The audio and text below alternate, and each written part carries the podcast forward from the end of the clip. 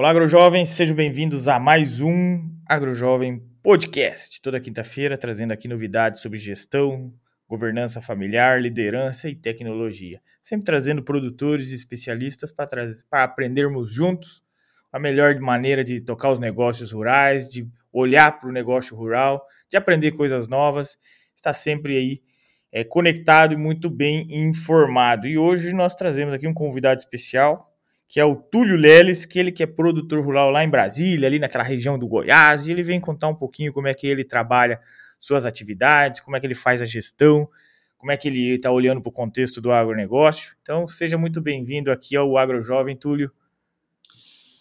Lucas, muito obrigado pelo convite, fico muito feliz estar participando aqui nesse podcast aí que já é bem reconhecido né, pelo Brasil, bem acompanhado e eu, eu não sei se agrojovem, se seriam convidados apenas de 30 anos para baixo, a gente já passou um pouquinho aí, mas me sinto honrado aí de estar nessa lista dos, dos jovens. Muito obrigado pelo convite. o, o, a juventude é um é, é o espírito do jovem, né? Então, assim, trazendo conhecimento, experiência e deixando a gente aprender junto, nós vamos embora. E Túlio, que, que você faz hoje? Produtor rural? Do que, que você produz? Como é que são seus trabalhos hoje frente ao agronegócio? Lucas, é, nós estamos aqui na região do Distrito Federal, Brasília. Eu venho de uma família de produtores rurais. Meu pai é ali de Inhumas, Goiás, é, conhecido como Goiabeira também. A, a Inhumas, né, antigamente tinha o nome de Goiabeira. E meu pai sempre teve ligado aí a, ao leite, né? Entregava leite ali desde de cedo. E desde 69, 70 que ele veio aqui para o Distrito Federal, aonde ah, o Cerrado aqui, um local desacreditado, né? Uma terra que não era considerada uma terra fértil, é, produtiva, né? De qualidade, necessitava, né? De uma correção muito grande mas ele é, acreditou e de lá para cá a gente, ele, né, com a minha mãe veio construindo essa história. Depois a gente veio em seguida. Eu sou médico veterinário, tenho um irmão que é agrônomo, outro irmão que é veterinário, minha esposa é agrônoma, a família toda está na, na atividade, né? E a gente vem é, tocando, né, esse negócio juntos aqui no, no Distrito Federal e, e Goiás.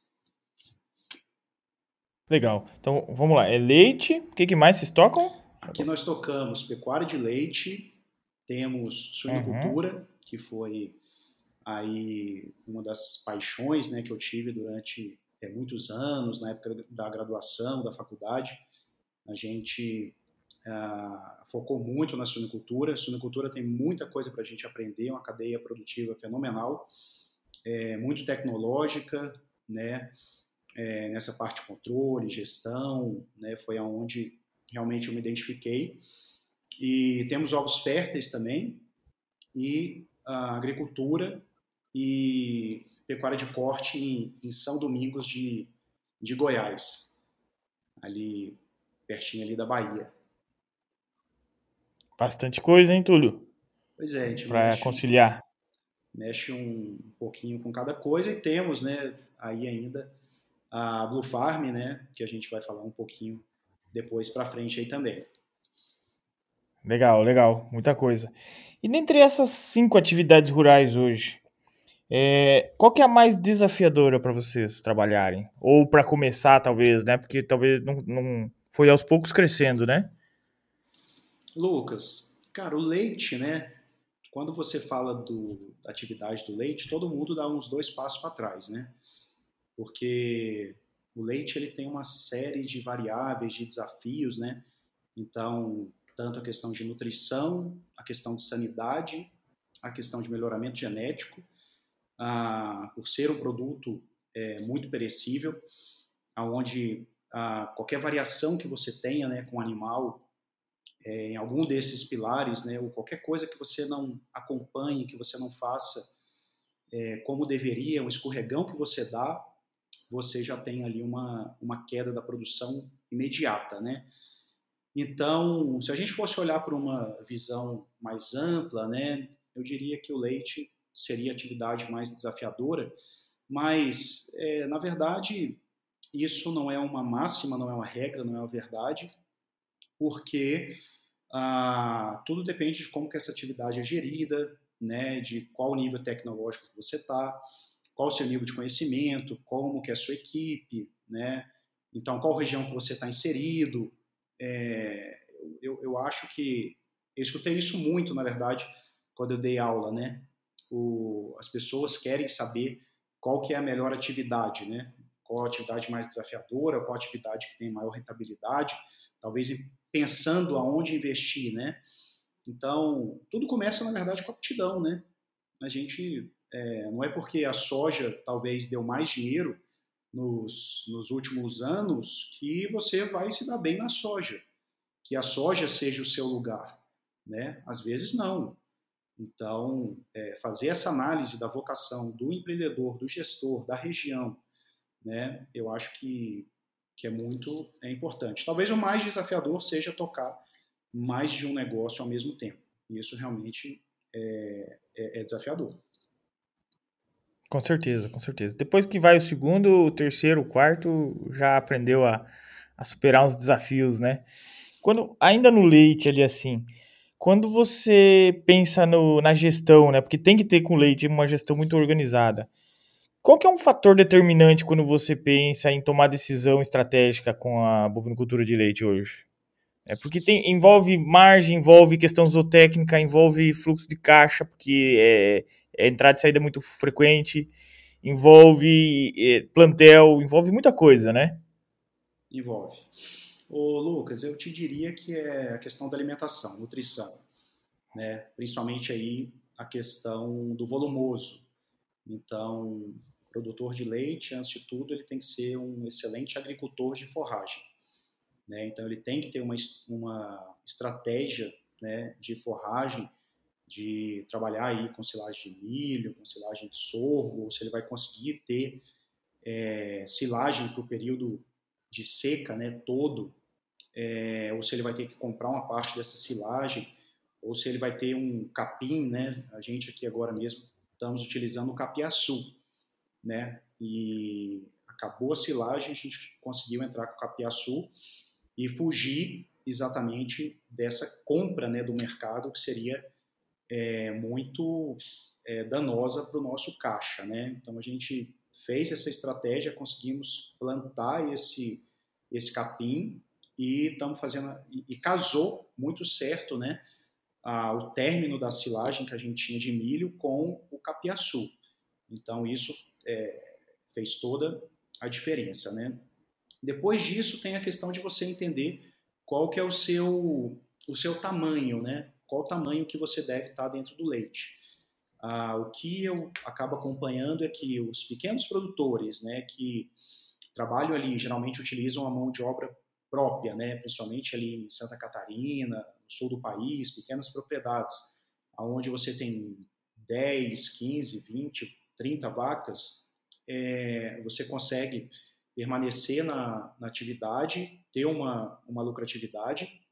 Ah, quando você extrapola um pouco essa, esse limite, que você entra aí na casa dos 700 litros até os 1.500 litros, é onde você ainda não consegue ter muita escala e você ah, já tem custos relevantes dentro do seu negócio, tanto de investimento, né, quanto ah, você necessita de uma eficiência operacional grande para que ah, você não escorregue no, no, no, fluxo de caixa.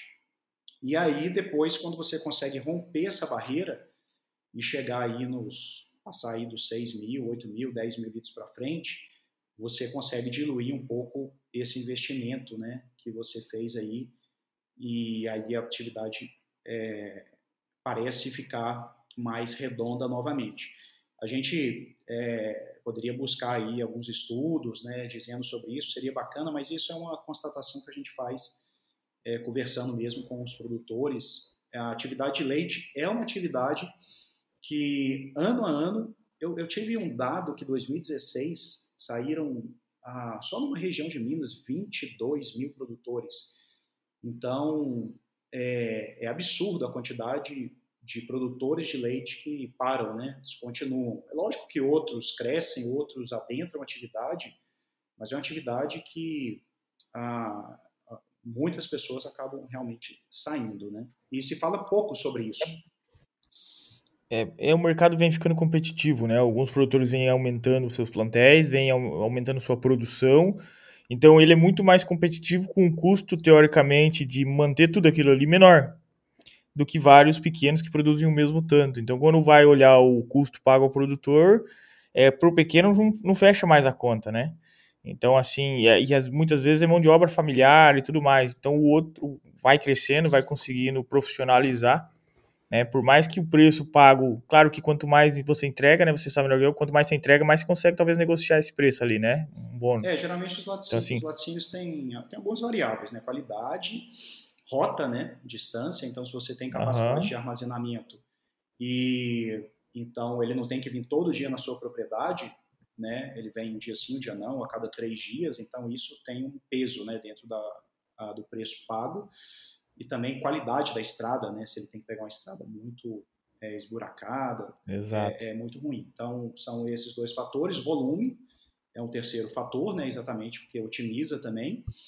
É... Então, basicamente é isso, né? São os três fatores é, que pesam: qualidade, volume e rota, né? logística. Então, é, o... o produtor maior, como você falou, acaba se enquadrando, né, conseguindo cumprir essas exigências e ser mais bem remunerado e ter o um poder maior de negociação também, né, Lucas? Quanto mais escala você tem, você acaba tendo mais poder de negociação, né? Exatamente, exatamente. Então isso força os pequenos a ter que profissionalizar também, porque o que, que acontece? Aos poucos vai ficando fora, não só tecnologicamente, é, mas vai ficando fora do, do mercado mesmo, por questão de margem de lucro. Vai, aos poucos ela vai sumindo, porque o custo para ti aumenta e você não consegue diluir no volume, e vai, vai complicando. É, então é isso que vem acontecendo. É, o pequeno, eu acho bacana falar, né? A gente traz bastante sobre essa questão aqui, e tem uma, a, uma, uma, premissa, né? Uma crença, né? Que o pequeno não, é, não dá conta, né? De fazer gestão, o pequeno é, tem muito essa questão. Isso não é para mim, né? Eu sou pequeno e isso está é, errado, né? Na verdade, o pequeno precisa mais de gestão, o pequeno precisa mais de acompanhamento, né? O pequeno precisa muitas vezes mais tecnologia, exatamente porque ele é pequeno, ele não tem caixa para poder segurar é, as oscilações. Então, a, você que é um produtor pequeno, independente do que seja, né? A gente conversou aqui né, com o Pedro Maia e o, o Geraldo né, da Love Orgânicos, pessoal que faz é, agricultura urbana, né, principalmente de folhosas, e estão indo muito bem, estourando, pessoal que se comunica, tem um curso muito bacana, inclusive. É, então, assim, não tem essa questão de tamanho, né? Eficiência, eficiência de produção, eficiência de venda, é, tecnologia, ter bons fornecedores, é, ter bom network, é, isso aí vale para todo mundo, né? Então, a questão do pequeno está só na cabeça é, de quem produz, né? Exatamente, exatamente. E às vezes, se está pequeno por muito tempo, talvez também não é, não é à toa, né? Que é pequeno. Porque tem que organizar. É assim, eu, eu olho, às vezes, alguns negócios, você vê uma família crescendo e ela tem o mesmo negócio que a outra família ao lado não está crescendo faz tempo. Tá, mas o negócio é o mesmo, eles pegam o mesmo fluxo de chuva, eles pegam a mesma frente de mercado e apanham diferentes, né? Porque eles lidam diferente com o mesmo negócio. E aí que tá a profissionalização, né? É verdade. Muitas vezes é a e... questão de aptidão, né? Correr risco também, né? Às vezes tem pessoas... É, não quer correr risco. É, não quer correr, né? É, fica complicado, né? Precisa é, tirar os financiamentos né, nosso de todo dia e, e aí correr os riscos né, calculados, tudo, para poder é, ir para frente. Né? E às vezes corre risco demais, né? Com muito financiamento, muita alavancagem, e daí na hora de pagar o fluxo de caixa não aguenta, você tem que recorrer para o branco de novo, e no primeira crise que vem, Exatamente. não tem o que fazer. Exatamente. E a gente fala que as empresas quebram por dois motivos, né? ou por falta de fluxo de caixa ou por excesso de crédito. Então tem que tomar cuidado também com esse crédito que pega. Né? Quando pega, se é o momento, às vezes você está muito bem, o crédito está muito fácil, mas será que você está precisando daquele crédito? Como é que você vai aplicar esse crédito?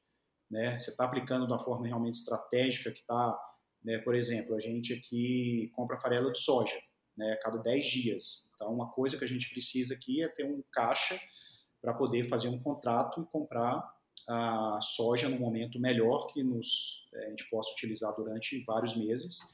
Então, e, e, essa é uma margem que a gente tem dentro do nosso próprio negócio. Né? Acho que isso é uma coisa muito importante que o gestor precisa. É enxergar dentro do negócio dele, você tem vários negócios. Né? Então, você produz leite, você produz gado, você produz soja, mas dentro do seu negócio tem vários subnegócios. Né? Que, por exemplo, essa questão da energia solar. Né? Então, em vez de você pagar para a, a, empresa né, que fornece, a fornecedora de energia, você pode gerar isso dentro próprio e esse custo vai ter vai se diluir ao longo do tempo. Então, é um negócio que você criou dentro do seu próprio negócio. Acho que essas oportunidades é, é o que diferencia aí, né, o que a gente fala hoje do produtor rural virar gestor rural é muito nessa linha. Legal, legal. E quando você pensa em outras atividades que você tem hoje, qual que você vê como uma galinha dos ovos de ouro? Ô, Lucas, galinha dos ovos de ouro, cara, eu acho que é o, é o gestor, é o dono, né? Então, é realmente é, quanta vontade, quanto empenho, né? É aquela o EPI, né? Quanta energia, presença, intenção, qual o seu sonho, qual o propósito é, que você tem. Eu realmente acredito nisso, que a galinha dos ovos de ouro é exatamente é, quanto de vontade, de energia e, e, pancada, né? Resiliência e desenvolvimento, né? O gestor está disposto a realmente é, trilhar, independente do, do segmento que ele que ele esteja, né?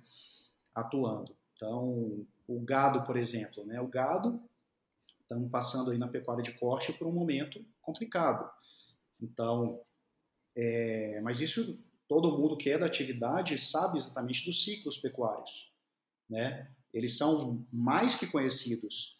Então, a, talvez, né, para aquele produtor que trabalha pensando aí na ganância de sempre é, não trabalhar com a média, não trabalhar com a boa média, mas sim sempre dar um tiro certo, é, talvez ele não vai se encontrar em nenhuma atividade, porque é, agronegócio é um negócio é, de longo prazo, né, é um negócio multifatorial, plurianual, então é, quem entra no agronegócio a, pensando em curto prazo, eu acredito que esteja no, no negócio errado, né?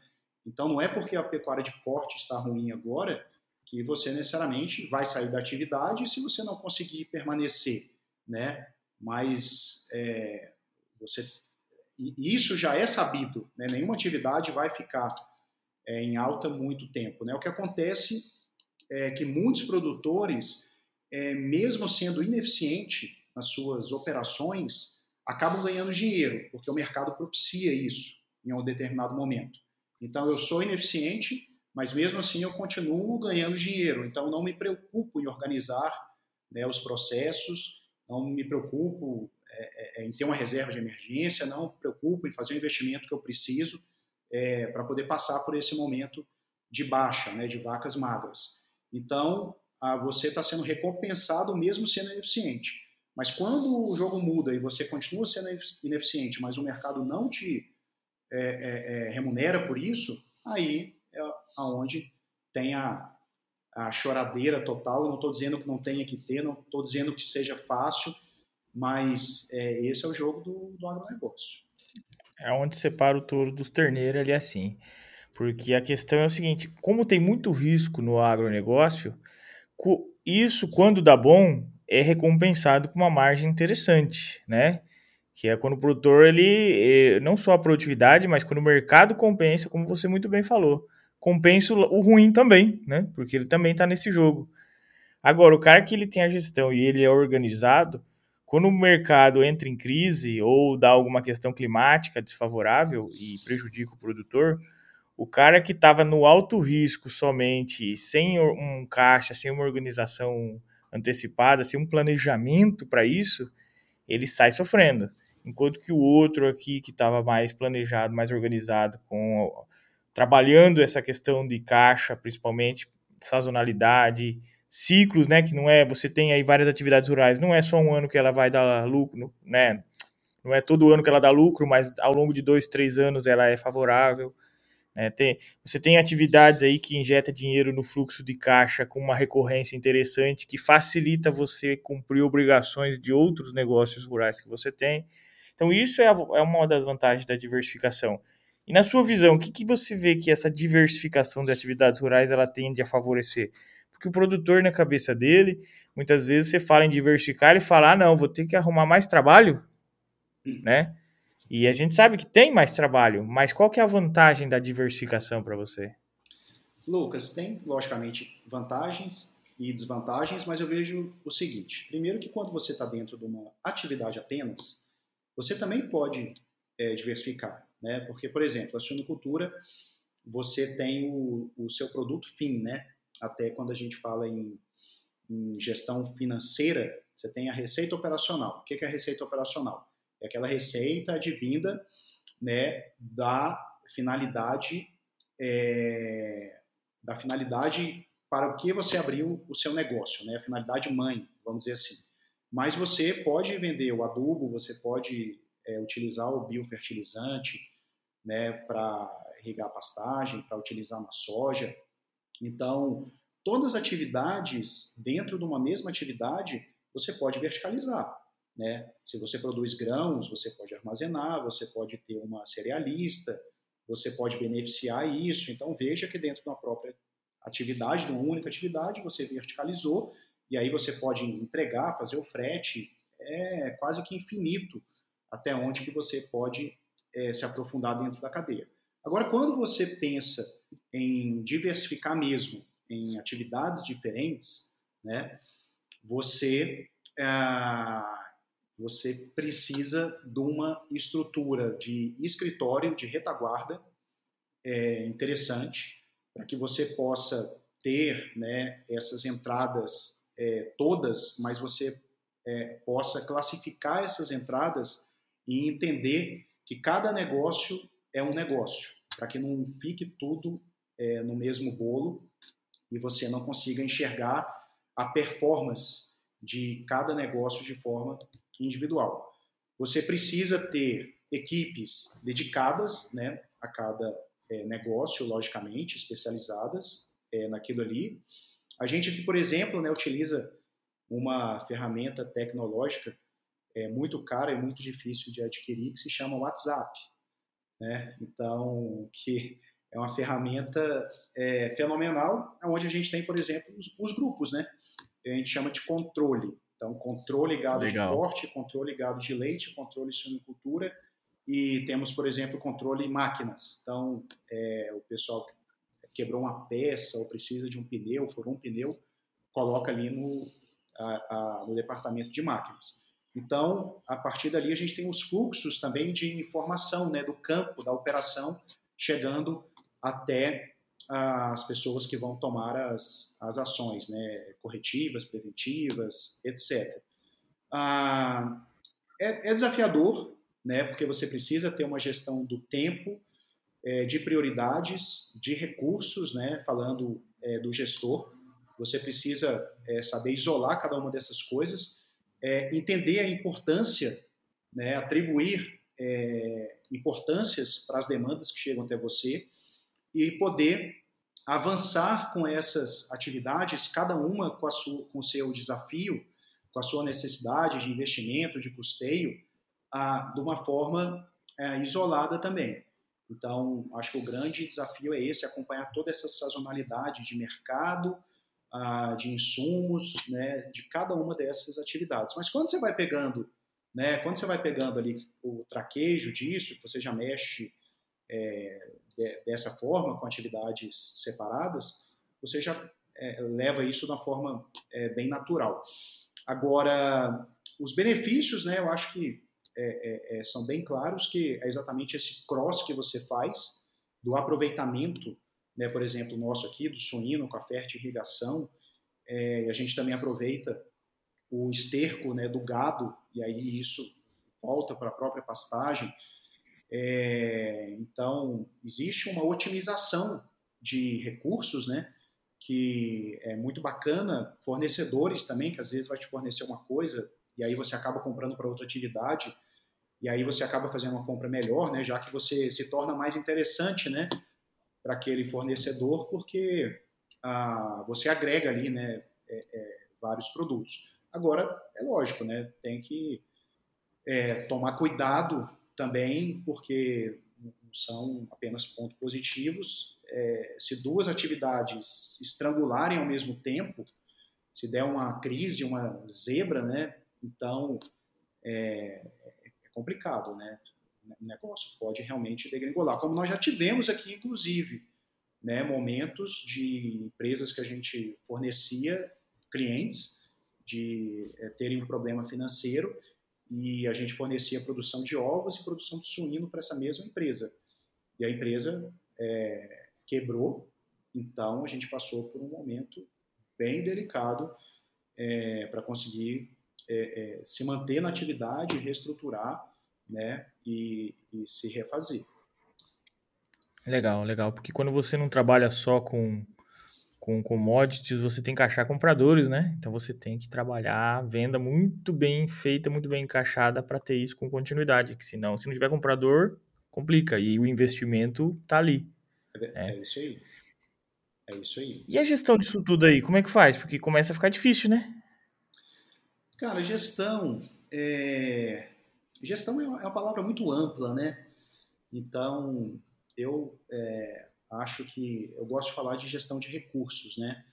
Porque, na, na verdade, na vida tudo é recurso, né? O bom gestor é o gestor que sabe gerir recurso.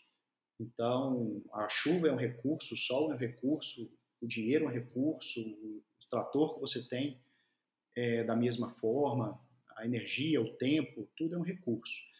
Então, é, o grande lance é você ser um bom gestor de, de recursos, né?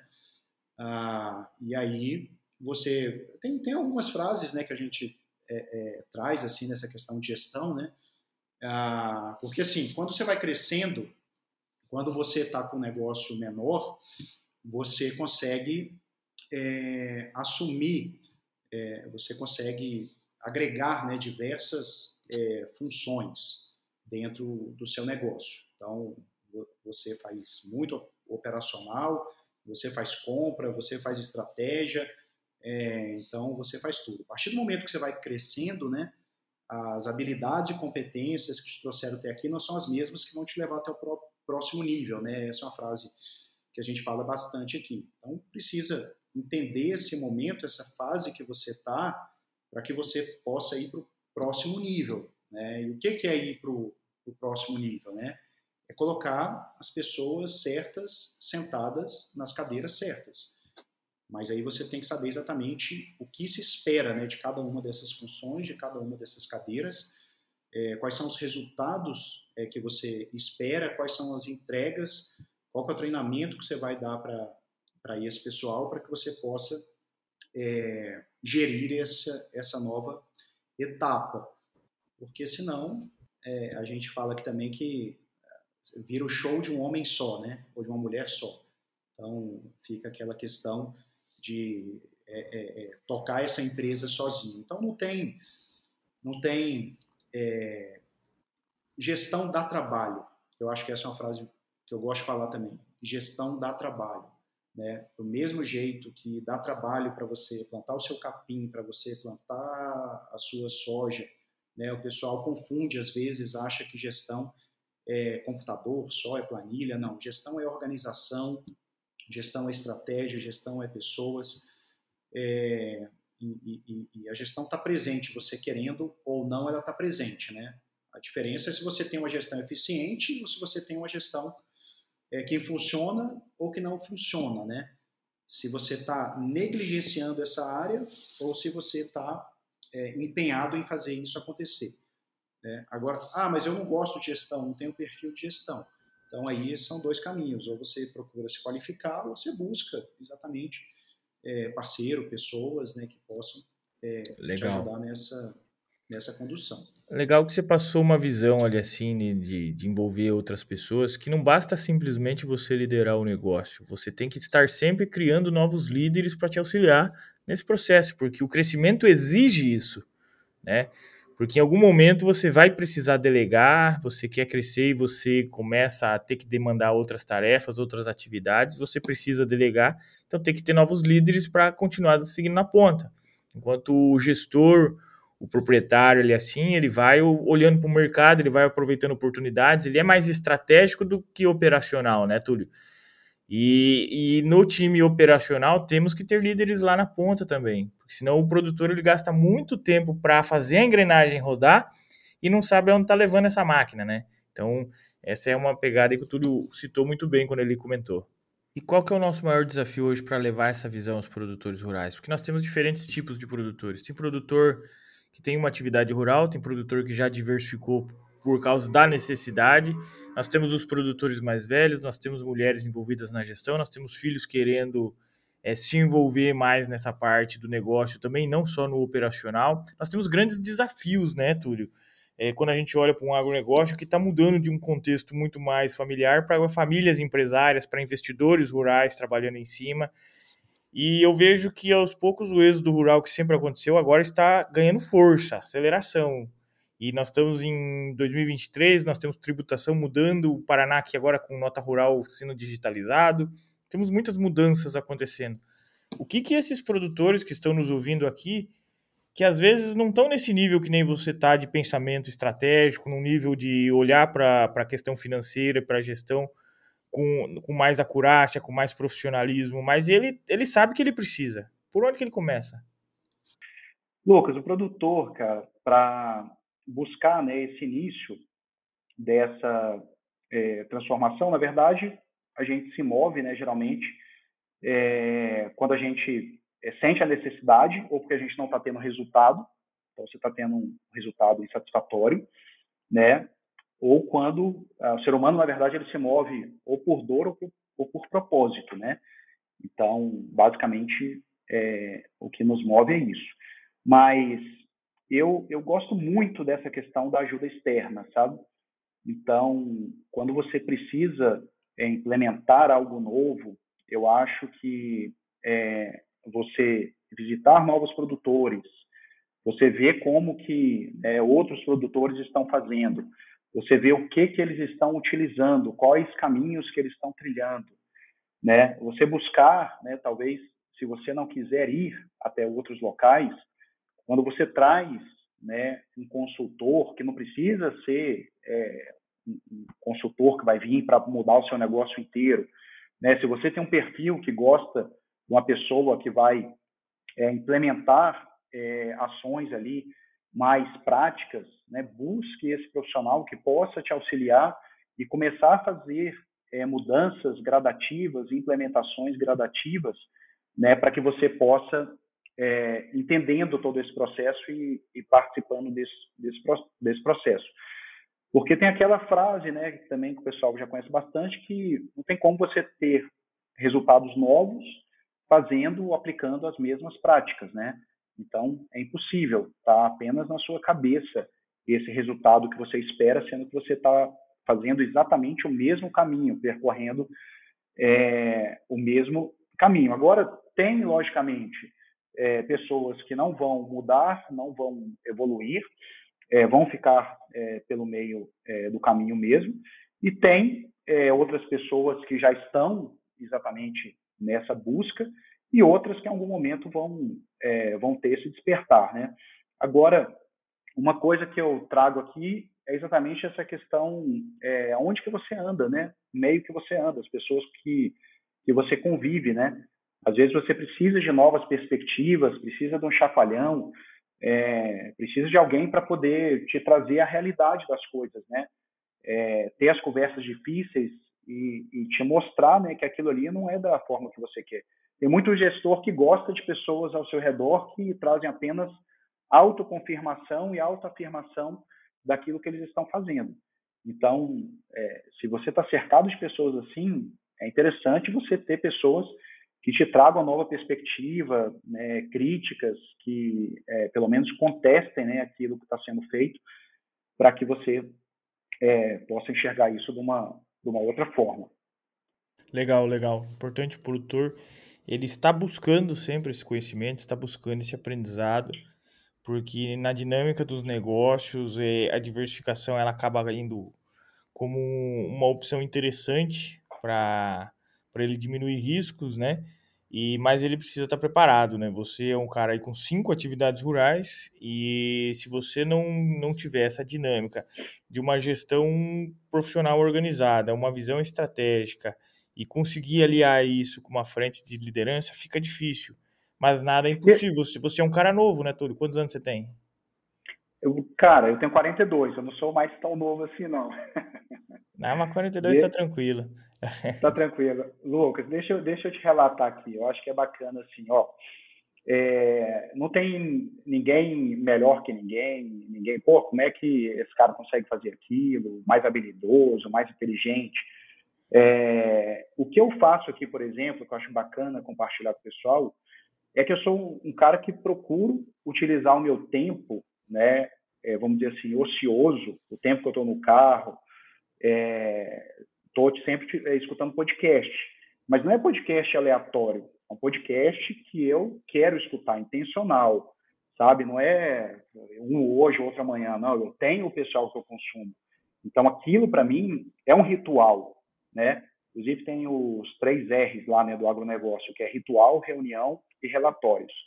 É uma coisa bacana também. Então, assim, é, tudo isso que a gente traz, que a gente começa é, é, acrescentar de repertório, de ideias, né? E de expandir mesmo a, a cabeça, é, você tem que estar tá buscando, cara. Então, assim, eu sou um cara incomodado, né? Por natureza. Então, eu, o que que acontece? Hoje cedo eu fui lavar, o, deixar o carro, né? Quando eu estava na fazenda de Goiás, o carro chegou todo sujo, já foi resolver esse problema hoje para não ter esse problema no meio da semana. Então, fui levar o carro. Só que lá no Lava Jato eu estou produzindo. Para mim, estar tá no Lava Jato ou estar tá no escritório super moderno não diferencia praticamente. Porque eu estou em conexão com o pessoal, eu estou criando, eu estou escrevendo. Quer ver? A gente falou da ferramenta super tecnológica que é o WhatsApp. Tem outra ferramenta super tecnológica, muito difícil das pessoas terem acesso, que se chama bloco de notas. Todo mundo tem no celular o bloco de notas, cara. Só que as pessoas não usam. O que, que acontece? A ideia vem na cabeça pessoa vê alguma coisa, não anota, vai embora, não fica, sabe? Então passa. Por exemplo, a gente tem um, na Blue Farm uma pílula do dia. Como é que eu faço essas pílulas do dia? São com coisas que eu escuto, vejo, leio e que eu coloco ali. Hoje mesmo eu aprendi uma, né? Que e aí vai ser a pílula do dia de amanhã, que é, procrastinar, é, é, procrastinar é você descansar antes de estar cansado. Então, assim, te dá uma definição do que é procrastinar é, daquilo que você não sabia explicar, a partir daquele momento que você tem aquela informação, anota aquela informação e vai transformar aquilo no conteúdo para compartilhar com as pessoas. Então, assim, não importa onde você está, não importa o tamanho da sua cidade, não importa quem você é, acabou isso. O conhecimento está aí, basta ah, a gente é, buscar mesmo esse, esse desenvolvimento 24 horas para todo mundo e, e, a gente todo dia, né, a frequência, né, todo dia buscar um, melhorar um pouquinho e construir coisas e desconstruir também, porque aí tem coisas que você achava que era verdade que você precisa desconstruir, jogar fora, abrir espaço para você colocar coisa nova. Então, basicamente é isso que é, diferencia, né? São os hábitos, né? Legal. São os hábitos. Legal, show de bola. Agora que você começou a falar da Blue Farm, eu fiquei curioso. O que é a Blue Farm? Conta para nós. Cara, Blue Farm, Lucas, é assim, até a gente já fez bastante coisa, né? A Blue Farm surgiu no intuito da gente levar essa visão da Fazenda Azul, da Fazenda trabalhar no Azul, é, que envolve tudo isso aqui que a gente falou, gestão, né, voltado principalmente aí também para a gestão financeira, mas as coisas é, evoluíram, né? A empresa é como uma pessoa, ela também é, vai tomando vida e às vezes você vai conhecendo a empresa a partir do momento que você vai é, gerindo ela. Então, a Blue Farm ela é essencialmente uma empresa de educação, né? Educação, conhecimento, notícia. Esse é o nosso core business, né? Então, a gente tem um podcast que também está sendo é, construído, evoluindo. É, estamos aí no trigésimo episódio, tem sido é, muito bacana nessa jornada.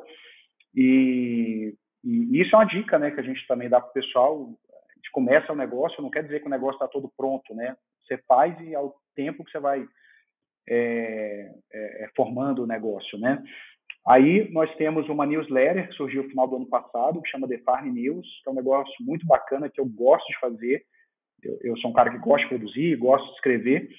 Então a gente tem ali notícias. A gente, por exemplo, na próxima edição está saindo uma lista de empresas que trabalham com é, é, compra e venda de fazendas.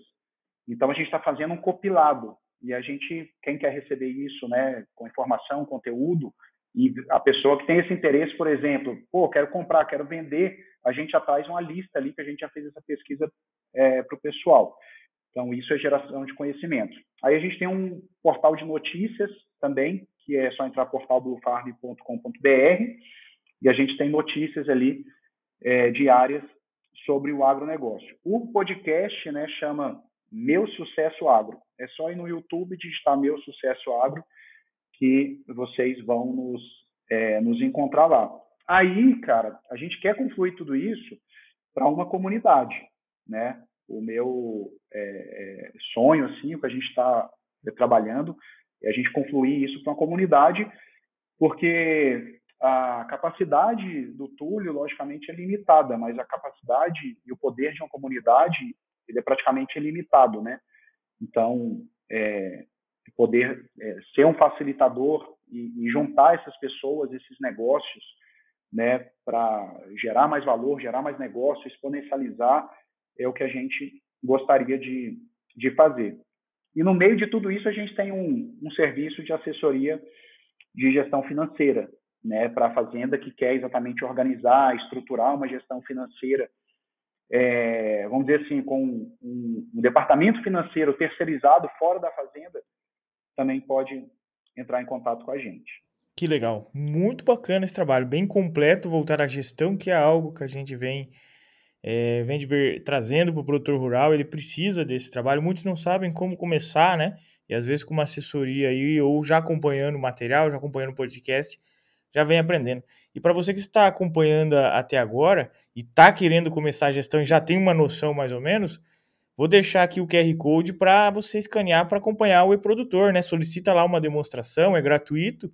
Vale a pena ver o potencial de uma ferramenta digital que faz gestão financeira, tributária, emite nota rural, e você consegue dar um pouquinho dessa visão, seja na agricultura ou na pecuária. Então tem o QR Code, dá para deixar, para quem está ouvindo no podcast, no Spotify, na Apple, vai ter um link também ali assim, vale a pena conhecer, né? Tudo também conheceu um pouquinho do, do e-produtor, mas é sempre uma opção de ferramentas que a gente dá para você que é nosso ouvinte a, chance de conhecer, né, Túlio? Lucas, e... estão de, para, de parabéns, é uma ferramenta muito completa, feito ali, né, é, entendendo a necessidade do produtor, a operação. Então, surgiu da operação para a tecnologia. Então, a gente é, que trabalha com tecnologia, conhece muitos sistemas. Há muitos anos eu trabalho é, com sistema informatizado no agronegócio desde a época do DOS, quando a gente migrou para o primeiro programa Windows, foi assim um nossa, cara, uma revolução. E, e, e eu conheci o sistema de vocês, né? Tive a, a, oportunidade aí de vocês me apresentarem. Realmente é um sistema é, diferenciado, sem dúvida nenhum, nenhuma, entre os melhores do Brasil. É, quanto à questão de tecnologia, o produtor está muito bem amparado e aí depois é logicamente é o suporte seus e a vontade deles de implementar isso é, junto com, com a equipe. É que gestão ela, ela não é fácil no começo, né? É que nem você começar inglês, começar academia. O começo você tem uma dificuldade grande porque é algo que não estava na sua rotina. Por isso que as ferramentas elas vêm para facilitar, né? Porque seria fácil você somar tudo numa calculadora e te dar essa, essa frente. É muito mais simples o raciocínio. Porém, quando você começa a precisar de outros níveis de informação, com o mesmo trabalho, às vezes, de um lançamento de uma nota que você faz lá, você consegue facilitar isso com uma ferramenta adequada. Dá trabalho? Dá. É aí que está o diferencial da gestão, né, Júlio? De quem faz e para quem não faz. Se fosse simples, todo mundo já estava fazendo, né? Então, é, é verdade. E sabe o que, que eu falo, Lucas? Assim, é, a, a, o empresário, né, cara, ele tem que entender que a anotação e o controle é, e passar isso para a equipe, ela faz parte do processo, entendeu? Então, por exemplo, é, eu vou abastecer e vou fazer o meu serviço, meu serviço não acaba quando eu acabei de gradear que eu desliguei o trator. Não, eu acabei, aí eu vou pegar minha, o meu caderno de campo, anotar ou pegar o meu celular e registrar ali no celular, que eu já tenho ferramentas que já faz direto no celular.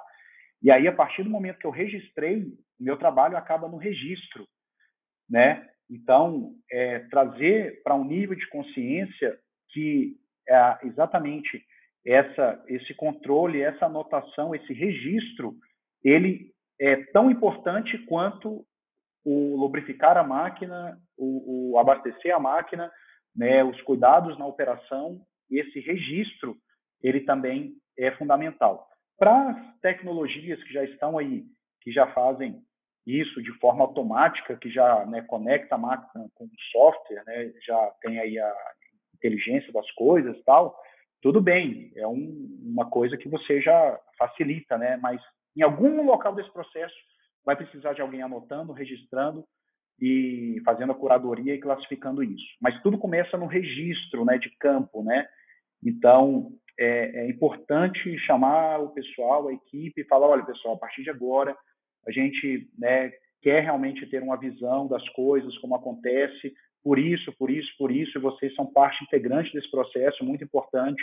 Então, a gente vai anotar dessa forma, acompanhar e cobrar, né, no sentido que isso seja realmente feito, implementado e que não é apenas um registro opcional, né, que aquilo realmente é uma coisa que tem que ser cumprida, assim como todas as etapas da operação. Só deixar esse recado por último aí, que pode ser uma dica para o pessoal é, que, que vai implementar. Com certeza, com certeza, né? Porque como não está no hábito desse registro, de fazer esse lançamento, de pontuar, acaba que muitas vezes passa batida, e depois tem que fazer o retroativo, já não lembra mais muita informação e acaba ficando para trás, né? Então a gestão é. ela, ela tem que ser uma decisão estratégica, importante, mas você tem que estar preparado, né? Para isso que tem o, o Túlio para dar uma assessoria para você compreender e desde o começar, né, Túlio, até trabalhar isso depois, por isso que a gente trabalha com o produtor como uma ferramenta para você conseguir fazer isso. Tem um suporte para ajudar a implementar e treinamento, mas entender todo o negócio, às vezes você precisa de ajuda externa. Normal, teve que pedir ajuda, né, Túlio? Como que trabalha hoje na assessoria sua nessa, nessa frente? Não entendi, Lucas, desculpa. Como que, como que você trabalha a assessoria hoje? Lucas, a parte, a gente gosta da gestão financeira a gente atua com a gestão financeira, porque assim, se fosse para eu optar ah, por ter a visão financeira do negócio, a visão de produção do negócio, eu optaria pela visão financeira, né? Porque não que a visão financeira seja mais importante, mas é que tudo conflui para o financeiro. Então, se você não está sendo eficiente na produção ou na comercialização, alguma etapa do seu processo, isso vai mostrar, vai refletir no financeiro, entendeu? Então, é, e até para entender se o seu negócio está sendo viável ou não, né? e, e tem uma dificuldade, né, porque a, de fazer a tradução, né, porque tem aquela a questão do financeiro contábil, né, que causa uma a, um afastamento, né, a, das pessoas não, pô, contabilidade é, é, que é um engano também, porque o contador é um aliado do produtor, tem que trabalhar dessa forma, né? Eu gosto da palavra guardião, o contador é um guardião do negócio do produtor, assim como é, um advogado, né, e alguns outros profissionais estratégicos, mas ah, então a gente ajuda exatamente na estruturação de só a gente é quatro mãos, né? A gente precisa da informação, qual que é o insumo nosso? Exatamente a informação. Então a gente ajuda o produtor a estruturar isso, criar um fluxo, onde ele manda isso para a gente por e-mail, por WhatsApp, as notas fiscais também, a gente pode ter o, o certificado dele, então a gente pega essas notas e a gente faz o processamento, que ele não vai precisar se preocupar com isso, que são os apontamentos, né? A gente faz os apontamentos no sistema fazendo uma classificação, né, dentro do que você conhece bem, chama plano de contas. Então a gente a, aponta dentro dos planos de contas e também informa né, se aquilo ali é um custo fixo, se é um custo variável, se é uma coisa operacional, se é um financiamento, etc. E aí, a partir disso, a gente é, começa a ter uma, a visão do negócio e voltar, né, ou retornar. A gente tem outra frase que fala: é, sobe informação e desce decisão. Então, é, a informação vem, a gente processa e retorna para que o gestor possa tomar é, a, as ações dentro do seu negócio. Não sei se eu te respondi, mas basicamente é isso. Não, legal, legal. Você pega ele pela mão e entrega o resultado. É isso aí. É isso aí que tem que fazer. Muito bom. E como é que faz o pessoal te achar no, no, nos redes sociais? Cara, o nosso Instagram é bluefarm.agro, tá? O meu WhatsApp, é, eu vou deixar aqui para o pessoal também, eu acho bacana hoje, né, para quem quer ter um contato mais rápido, é 61 99297 3291. E, cara, lá no Instagram, para quem conhece, né, lá em cima na bio, que é a descrição, tem um linkzinho lá que chama Linktree. Você clicou ali, aí tem todos os links do YouTube, do Spotify, da newsletter. É, se cadastra na newsletter, que é bem bacana, The Farm News, e ali você encontra a gente qualquer lugar do planeta. Show de bola, show de bola. E para você que está ouvindo aqui, está vendo aqui no YouTube, é, se adorou esse episódio, gostou desse episódio, deixa um like aqui, não esquece, inscreva no canal caso ainda não seja inscrito. E claro, compartilhe com um amigo também, né? Isso aí faz parte, ajuda a gente aqui também. Túlio, muito obrigado por esse bate-papo aqui. Peguei um monte de anotação aqui para aprender. Sempre Bacana. aprendo alguma coisa. Eu acho que o meu objetivo é esse, sempre estar tá aqui aprendendo com os produtores. E fica à disposição outro momento a nós conversarmos também mais uma vez, tá? Lucas, muito obrigado, cara. Assim, obrigado mesmo, parabéns pelo seu trabalho. Acabou aí que a, a gente se conheceu aí e eu já te acompanhava há algum tempo. É, parabéns mesmo. Você é um cara é, diferenciado que está fazendo a diferença aí na sua empresa, localmente e nacionalmente também no, no agronegócio. Parabéns, é admiração nossa aqui. Não, obrigado, obrigado. Vamos aprendendo sempre junto e precisando de troca de informações sobre gestão, ferramentas tudo mais, só mandar uma mensagem. Agora ficou fácil. Obrigado, Túlio. É obrigado com AgroJovens. Até a próxima quinta-feira. Um grande abraço.